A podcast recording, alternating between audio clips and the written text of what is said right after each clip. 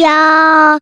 一个相信你的人。欢迎收听《电玩店》，我是电玩迪恩。本集节目依然没有人夜配，不过没有关系的，非常像就我们像录音开场的节奏。那今天是双十连假的第三天，诶，怎么讲呢？心中还是会想着说，就是之前答应的把大家的东西，总是要找个时间来还嘛。所以我们就是尽量把握，就是可以录音的时间，我们就来录个音。那当然，这几天的天气对于戏子人来说，真的是烂到靠北，烂到炸哦！基本每天都是下雨。那据说啦，蛮多已经有逃离汐止的一些亲朋好友的回报，都说，诶，离开汐止之后啊，不管在台北市，或者说可能再往南一点，也许桃园啊、新竹、台中哦等等的地方，就会都是比较好天气的地方。那只有汐止这个地方，就是天气鸟到靠北，很烂。啊，那怎么讲呢？就是因为天气烂，所以就变成说我们只好被关在家里。那被关在家里，总是会有比较多的一些可能可以推荐给大家的一些东西。好，那当然在韩剧方面的话，就有陆陆续续发现一些新的影片。好，那当然最近我的做法都是先透过那个短影音，嗯，不管是从 Facebook 或者 YouTube 上面看那些短影音，他们会那种快速介绍韩剧。那其中就是诶，感觉这个题材好像还不错，那应该不会把它看完，啊大概就知道说这个韩剧可能要花点时间追。好，第一个我自己还没开始看，哦，那他自己还没看的话，就先不跟大家讲。那有一个开始看了，也就是被骗炮的四集，就是那个恶魔还是什么魔鬼的计谋吧。然后大家可以去查一下，它就有点类似于比较没有那么血腥，然后比较没有那么就是残酷的鱿鱼游戏啊。不过他也就是找一群就是特殊背景的人，可能是艺人，可能是很聪明的 YouTuber 阿萨布鲁的人一堆，然后来去就是做一些他们安排好的一些游戏。那据说好像在里面就是。呃，取得一些就是你留下来的，可能说护身符啊，或者说一些凭证，那只要凭证被扣光之后，你就滚蛋，大概是这样子的一个呃节目安排。那为什么说被骗炮呢？因为我本来以为说他第一次我发现他的时候，大概四集结束，应该就是整整个剧中就没想到不是，他还是这样，就是像是挤牙膏一样，好像是诶刚好就是双十连假会把它挤完哦，所以便是说，如果大家。可能从明天开始哦，如果说有兴趣想要去看这个什么，哎，忘记是恶魔还是魔鬼的计谋啦。好，那整个过程还算 OK 哦，就是不会难看。然后那时候我们利用那个什么美股的一些社团去跟大家推荐，就是晚上你要是看盘很无聊，就可以来看一下这部呃韩剧，我觉得还算 OK。因为毕竟离开鱿鱼游戏的那个时候。就已经很多年没有这种比较呃特别主题或者特别题材类型的这种，你要说实境秀嘛也算了哈，但是我觉得就是还算不错哈，可以让大家就是去发挥一些脑力激荡的一些过程。好，当然你说这种东西看是不是就要比较专注？是啊，因为它确实就是你要了解到他们中间沟通的一些过程啊，然后一些抓马啦等等的东西，所以还算是一个可以看的。那另外一个不算韩剧是日剧哦，我始终很推，就是我少数看到我觉得看起来这么过瘾的那个动画，那就是那个《全院阿修罗》。那他在最近更新的第二季吧，哦，那我觉得就是看完之后真的就是感觉还是一样哦爽哦，而且我是从头开始看，就是想说，因为怕说诶好像第二季开始有些东西可能跟不上，干脆从头开始看，反正它的集数都不长，那这样看就是每一场。他们比赛都是拳拳到肉，然后打起来就是很过瘾。然后在那个动画的安排上面呢，我觉得其实就是舒压啦。然后那再来是因为他们毕竟就是狂打斗嘛，所以打斗的过程里面还是可以继续玩我们的炉石战记。所以当如果我们今天是要一心多用的话，那这一部日剧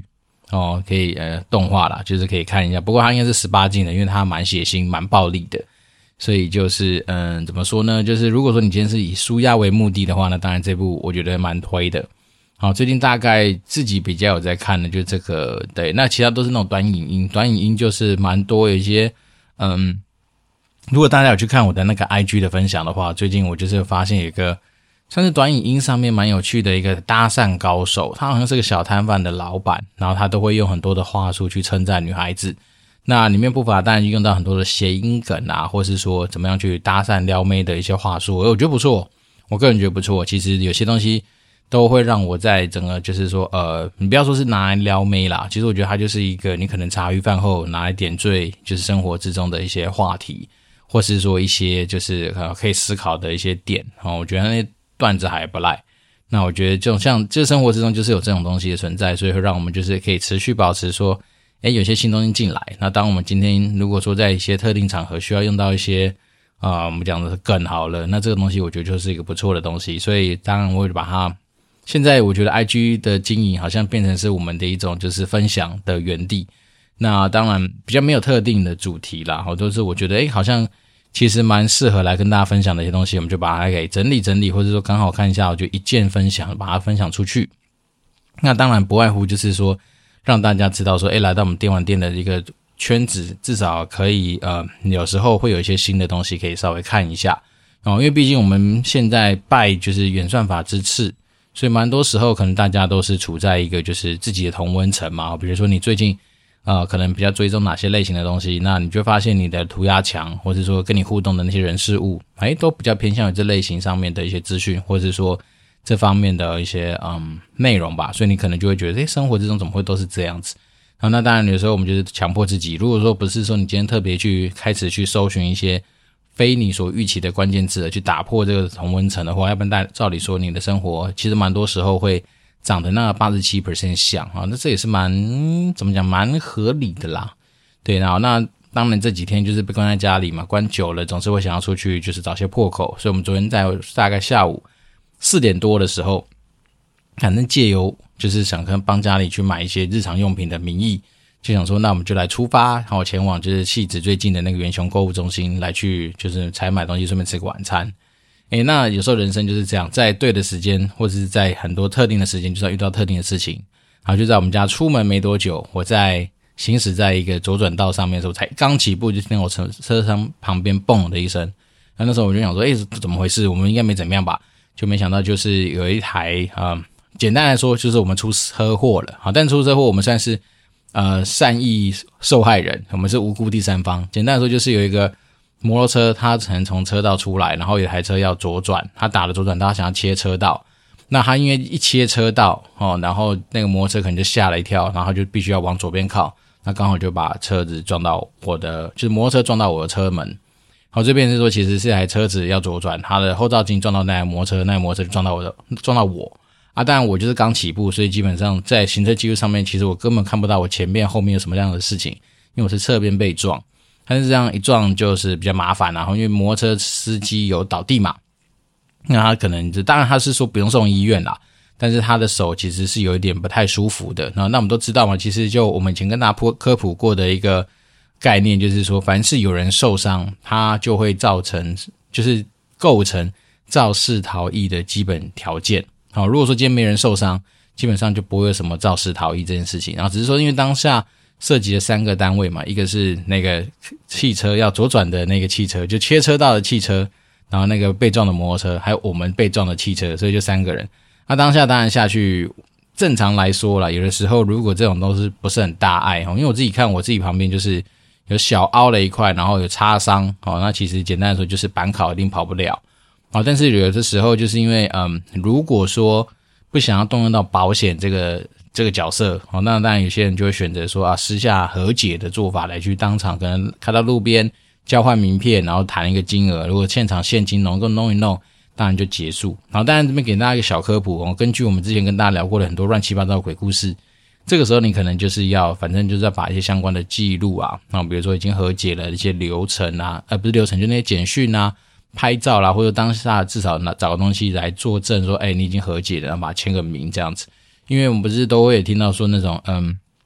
有那种就是陪着夫人又折兵的状况嘛。比如说你今天撞到了摩托车，好，那你跟着摩托车当下想说啊，不要叫警察，我们来私下和解。因为有些时候你真的是赶时间嘛，哦，因为可能接下来你要去参加的一个什么会议，他可能动辄是上亿哈，很就是非常高价值的会议，所以你当然不希望说。有任何的状况，那你可能就选择不要去报警，好，也动用不到保险这一条路。那你可能就看评估一下那个呃，比如说机车同仁的伤势或怎么样，那你就跟他讨论一个金额，比如说啊、也许是几千块钱或者几万块，反正看大家的双方合意嘛。那如果当下 OK，就把它解决。啊，只是说，但是有的时候我们听过的这些怪案子，就是包括说，诶，有人好像当场拿了钱跑掉之后呢，再跑去警察局里面备案说有人肇事逃逸，因为他。受呃被撞，然后受了伤。那因为当下其实根本没有留下任何的一些呃，比如说和解的一些记录或什么，那就就是很多时候就百口莫辩嘛。好，那当然，因为现在台湾其实呃怎么讲，摄影机到处都有。好，如果说顺利的来说，那附近的摄影机调得到，好，可以看得出来说当当下双方有进行一个，比如说哦留在现场处置的一些动作的话，可能比较不会是造成所谓的啊肇事逃逸这件事情上面这么样的一个判罚。不过尴尬的就是在于是说，反正我们遇到这种事情都是讨厌嘛，然后所以当然最好的其实就是报警，然后请警察来，然后警察就会先派交通队的人过来，把现场做一些简单的处置。那接下来就会派出所的人来去做一些现场图面的一些绘制，好，比如说车子跟车子相对位置啦，然后该照片的照起来啊，然后就是该丈量距离，然后把它丈量起来。那接下来呢？好，现场当然就是尽量把它赶快回复给就是原本的交通使用。那接下来就是你，反正每个人就是要去派出所一趟。所以呢，昨天就是在下午四点多，大概接近五点时候发生这件事情，然后我们就去派出所一趟了。那我们就带着我老婆跟两个小朋友，哈，第一次带带着他们家大家一起，就是前往我们戏子的一个派出所。其他也不算派出所，算是一个警察大总局吧，所以其实蛮大的啦。那我们就去呃，一家四个人就在那边等啊，等做笔录啊。哦，因为这个大概就是一个正常的流程。那做笔录的时候，当然就是嗯，其实也没什么好，就是太担心或干嘛。你就是把你行车记录器的东西，然后把呃当下的事件的一个过程，就好好的反馈给警察。然后我的笔录很简单嘛，因为我就说，我就刚起步，然后就听到右侧门有听到声碰撞的声响。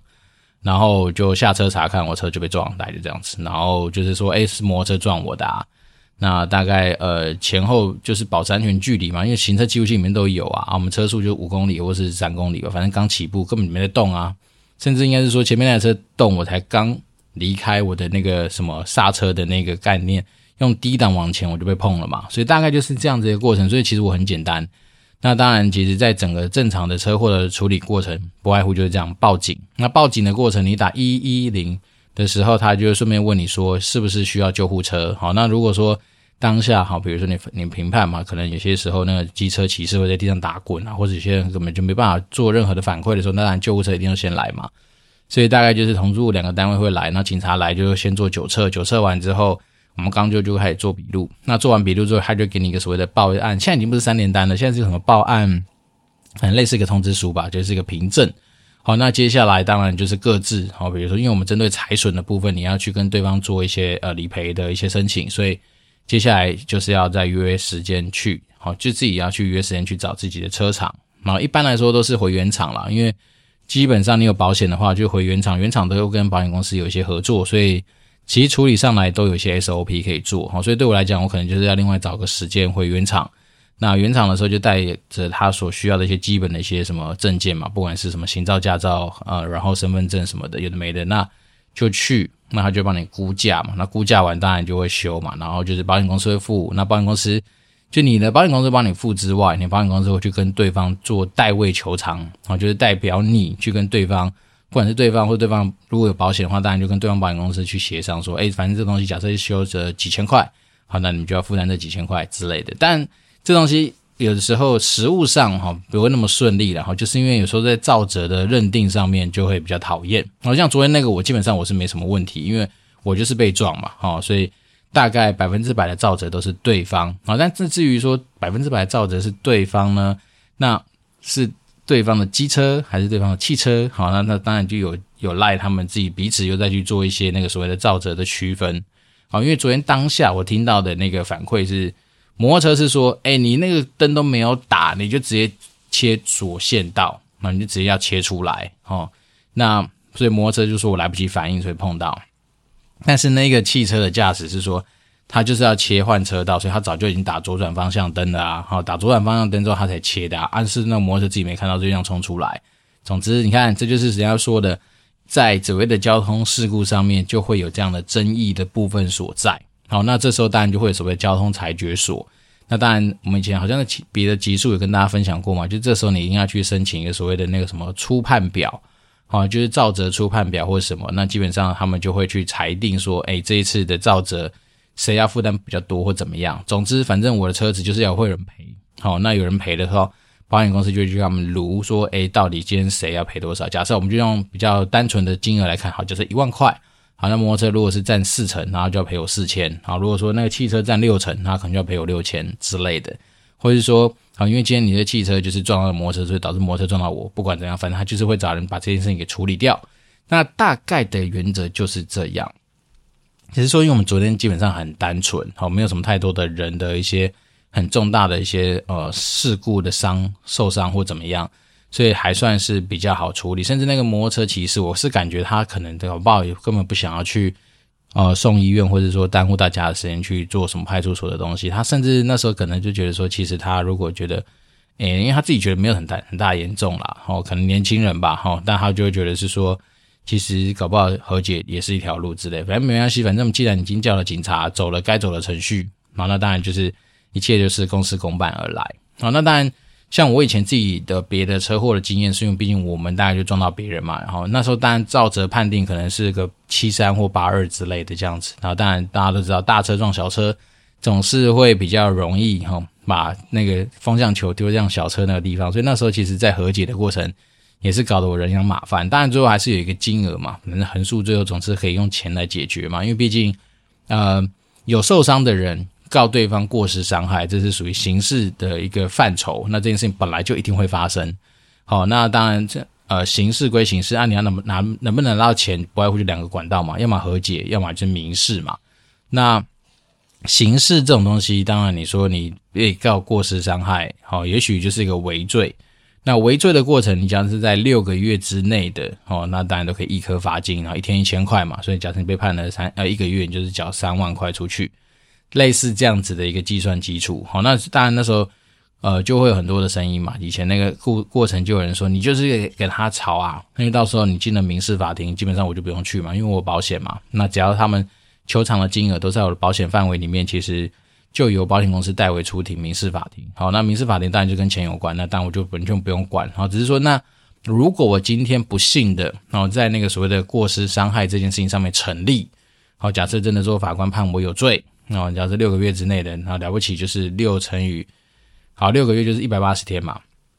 一百八十天乘以一千块就是十八万。好，也就是说，你宁可找十八万交给国库，好，让国库去让。呃，其他的立法委员，或者说呃，其他那种公家机关可以去使用，好，比如去摔麦克风、去丢椅子。那当然，你也可以选择去跟他和解，也就是说，你拿出十八万来，至少基本，然后再加上你看是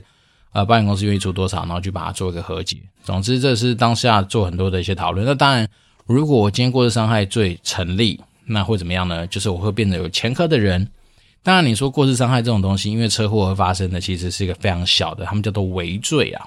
哦，只是说。可能你有违罪的情况之下，也许你的工作需要去申请所谓的良民证，那这个良民证就跟你无缘了。哦，接下来你这辈子可能就不会有办法取得良民证这个东西。就我当时候得到的资讯是这样啦。啊，只是说当然那时候我跟我们家法务聊的过程呢，我们家那时候的法务是跟我讲说，嗯，如果是他，他绝对不会去跟对方和解这件事情。哦，因为他觉得对方摆明的就是一个嗯，可能有经验的老鸟，要不然怎么可能？今天发生这件事情，说真的，第一次谈判，哈，也就是不是谈判，就第一次和解的讨论，根本什么无凭无据的情况之下，对方就狮子大开口，然后你只要一旦跟他说达不到他的金额，就马上告你过失伤害。他说这个套路很明显，就是有大概就是问过别人呐，或者说可能还有他们真的就很有经验来处理这件事情。所以我们家那时候我们的法务是说，如果是他，他不会去做这种就是跟对方和解的事情，就直接跟他进。刑事跟民事的，然后甚至他会转过头去对那个我们的保险公司开枪，然后我就跟你讲说：“干，保险公司冲到小，你的角色不就是要帮忙把这件事情给弄好吗？”那对方假设开的那个什么和解金，假设就在我们的保险范围里面，为什么你不去把它给弄下来？总之他会两边施压哦，然后但是他当然他会觉得是说，毕竟我们是初犯嘛，然后再来是我们本来就没有犯意啊，因为你是过失伤害，你又不是开着车就是想撞人，所以你是在一个。基本上就是没有犯意的一个情况之下，通常来说都是微罪处理啦，所以他会觉得说刑事上面反正就是你只要做好一个心理准备，那民事的这种我们刚刚讲了嘛，其实就不用抵他，就不用屌他，因为接下来就是保险公司跟他瞧，那不管他今天开的金额是多少，反正一个车祸的发生绝对不可能是百分之百肇责，比如说从除非是我从后面追上他，哦，因为我们那时候是在一个路口的碰撞，那他当时候其实在初判上面还是也是有超速的状况，所以就是说。当你今天有任何的呃不守法，或是说呃有任何违规的可能性，那当然肇责就不会是零比一百啊，一定会是啊、可能九十比十，好，那都没关系。但是到了民事去讨论的时候就是这样，因为呢所有车辆金额你只要是负担百分之十，很简单，那对方就是从零点九哦乘以你的金额，然后再开始往下谈，然后再去细谈说你今天每个项目的合理与不合理。好，比如说你的工作损失，哦，你今天你跟我讲说你一个月收入十万块，那大家就去瞧瞧说你这十万块的一个计算基础是什么？你不能说哦，我今天做业务，我今天是房仲干，我就预估我每个月成交至少妈一百间，这都太扯了。所以它还是会有一个合理的一个，就是也许参考你前六个月或前多少个月的。平均薪资水准来认定你的呃所谓的收入水平，然后然后再去看这些东西。那精神赔偿其实也都是大概有个行情啦，然后可能也许法官会认定说，依照这样的状况，也不是说你们哭哭演演或干嘛就会有，它还是有个大概的基本的一个值在那里。所以我就说，其实那时候我觉得跟对方也有聊过这件事情，我就说其实你进了民事法庭，对我们来说一点帮助都没有，对你一点好处都没有，因为你要的金额其实都在我的保险公司的范围里面。只要你好好的配合我们，就是提供该有的单据，哦，你今天说的请求依据，只要是够合理，就是你那东西我都不会说去跟你苛刻啊，或者干嘛，就让你有精神赔偿，我觉得都没差，反正都是属于在我保险范围里面。好，假设我就那就说，其实我的保险范围如果假设有个几百万，你只求偿个几十万，其实那个都绰绰有余嘛。但是你不可以说满天狮子大开口，因为你狮子大开口的情况之下，保险的理赔员他们也回去无法交代。对啊，所以我才说这些人有的时候我只能说他很聪明，没错，他听到的是很多人跟他指导棋说，哎，你反正已经受伤了嘛，该狮子大开口就是该狮子大开口，然后再来是以刑逼民嘛，你先告他过失伤害，好，假如一旦成立了，然后民那民事一定会求偿或怎样，但是他们就是教一半嘛，有时候在这世界上讨厌东西这样，妈事情教一半，那你为什么不好好教他说？那你接下来要把你很多的单据、你的请求依据哈都要找出来，好，比如说你可能认定。你接下来的复原期也许是半年、一年，那那都可以啊。你就是把半年、一年之后的预估的那个所谓的医疗费，哦，或者什么精神抚抚慰金等等等，你有个一个依据去把它算出来，那这种东西就会相对比较合理。但绝对不是说，哎，我家隔壁老王他上次摔断腿赔了十八万，然后前天那个女孩子怎样怎样赔了二十万，那我们这次跟你要个三十五万，很合理。这样绝对不是这样喊价的。哦，有时候说真的，我们在这个江湖上面走跳。你要让事情圆润下去，你绝对不是说妈好好的在那边就是那边大小声啊，怎么哭哭啼啼啊，这边上一哭二闹三上吊，或者说这边讲一堆有的没的那种感性上面的诉求，你不如直接把这些时间省下来，就是好好的去把你该准备的那些理性上面的一些数据啦，还有那些请求依据都好好把它给整理出来，这才是对他们来说最有帮助的东西。那我一直跟他们提醒到最后，他们还是妈就是一直觉得我就是一个。不负责任的人啊，坏人啊，干嘛干嘛的？那当然我已经蛮心寒的了，因为我觉得其实我们一直来都展现诚意嘛。哦，那时候说我们之前那个旧的那个车祸案件，我甚至都去医院看他，去医院被他们洗脸，被他们那么念一顿。那我想说奇怪，你为什么不去干干？你说你女儿就是，哎，不是干，你为什么不去干掉你女儿？说她自己骑车冲得乱七八糟那么快或干嘛，对不对？所以我觉得说，很多时候我们都不愿意。发生这种所谓意外状况，可是既然发生了，就很理性的去面对它嘛。那再来是说，我们又不是一个十恶不赦的人，我们也表表现我们诚意啊，该去道歉的，该送上礼物的，该干嘛的，其实我都做了。那我只能说，算了，反正人生在很多时候某些阶段，你就是会遇到一些很特别的状况。那既然遇到了，就去面对它。那就像我们昨天也一样啊，本来就开开心心的要出去买个才买个东西，吃个晚餐，然后这样弄完，从警察局出来的时候，大概六点多了。所以大概将近一个多小时的时间来才能够走完这个流程。那当然，有的时候很多人就是不喜欢去呃所谓的报警、走保险的这些流程，就是因为它旷日费时嘛。哦，因为你可能当下，然后就我们刚刚说，如果假设你今天是赶一个非常重要的会议，你在这个时间上面的一个损失就已经其实风险蛮高的。然后再来是说，像我想到我接下来有车去原厂，哦，然后不知道当天能不能修好，这就让我觉得会很烦躁。因为一个双宝爸来说，其实我们现在用车的品度跟需求其实是蛮大的，所以便是说，呃，反正他简简单来说，反正既然遇到就去面对它了。要不然正常来说，其实像那种小刮伤跟一些就是钣金凹陷的东西，其实我们在我们公司附近都有认识的一些可以专门处理这样子，甚至可以不用拆门啊，干干嘛可以处理的一些厂商。对，只是说遇到这种事情。如果你找外面的副厂，搞不好就很多人不认账嘛。所以你既然走到了保险公司的流程，就是这么尴尬，就是必须要把它给完成。对，那当然你说这东西会不会影响自己的心情？其实还好啦，只是说当然就是诶又增添了一些故事，然后顺便还名正言顺的带着小朋友跑去那个就是派出所里面去。那当然也是趁机跟他们提醒说，你看你以后如果你在做坏，你做坏事了，或者说你今天呃不是太听大人的话，然后去、呃、侵犯了别人的财产或干嘛，你可能就要来这边哦被这警察伯伯给管照顾。总之，嗯，当然我觉得能够让小朋友进去啊、派出所这种环境看一看，是也没有不好啦，因为毕竟让他们诶体验一下，其实派出所也不是这么恐怖啊，也不是里面都是凶凶神恶煞或是毒蛇猛兽。那进去里面也是坐在沙发上等我做笔录，那大概就是一个蛮特别的奇遇啦。所以呢，利用今天这样的时间，稍微跟大家分享一下，就是说，如果你今天真的因为人在江湖走哦，难免不挨刀，所以你总是会有遇到一些奇奇怪怪的事情。那交通事故本来就很多时候会发生，不是你撞别人，就是别人来撞你。那如果别人撞你的时候，你还是要走过这些流程嘛，对不对？那呃，所以也当然。借由这个机会提醒大家一下，就是平常很多人就是哦，好像干喝了几杯酒哈、哦，觉得说反正我好好开车就没事，我不去碰撞别人或干嘛就没事。其实不是呢，你在马路上你就要记得，还是会有很多三宝的存在。当三宝 A 到你，三宝碰到你，一旦叫警察来，大家直接先去催，啊一催，万一你有酒测，你就剉赛了，对，所以变呃你有酒驾你就剉赛，所以变成是说，